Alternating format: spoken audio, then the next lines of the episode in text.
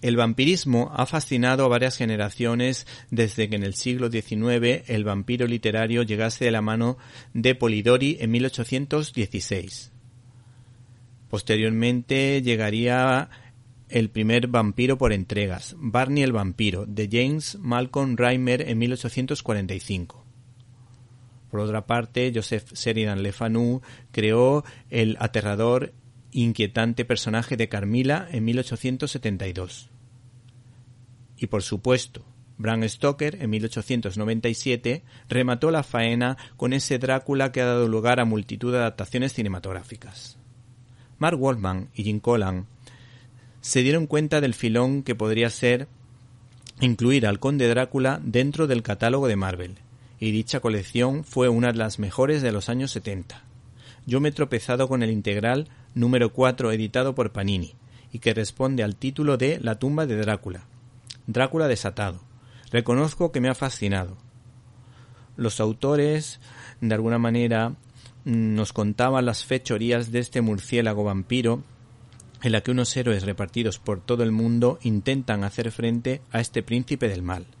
En la aventura Una mañana para los muertos vemos, por ejemplo, a los clásicos Harker y Rachel Van Helsing.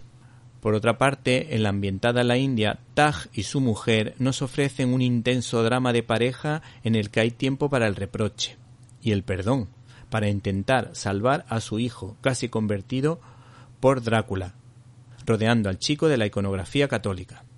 Otra de las historietas más simpáticas es una que tiene un cierto toque picante haciendo un guiño al subgénero cinematográfico de Exploitation Black, por un lado, y por otro a la película de cine clásico de Ernest Lubitsch, La octava mujer de barba azul, en la que la chica compra la parte alta del pijama y el chico la de abajo. Sin embargo, los más brillantes me han parecido estos dos últimos. El primero se titula Donde la quimera acecha que hace referencia a un judío muy religioso que recurre a proverbios hebreos del Antiguo Testamento para referirse a Drácula y se defiende no solo con la Biblia sino con un colgante con la estrella de David, algo que yo nunca había visto en una película o en un relato de vampiros.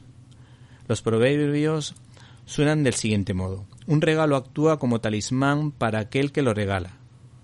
Prosperará a donde vaya o esta que es de gran belleza. La senda de los virtuosos es como la luz del amanecer, cuya claridad da paso a la plenitud del día.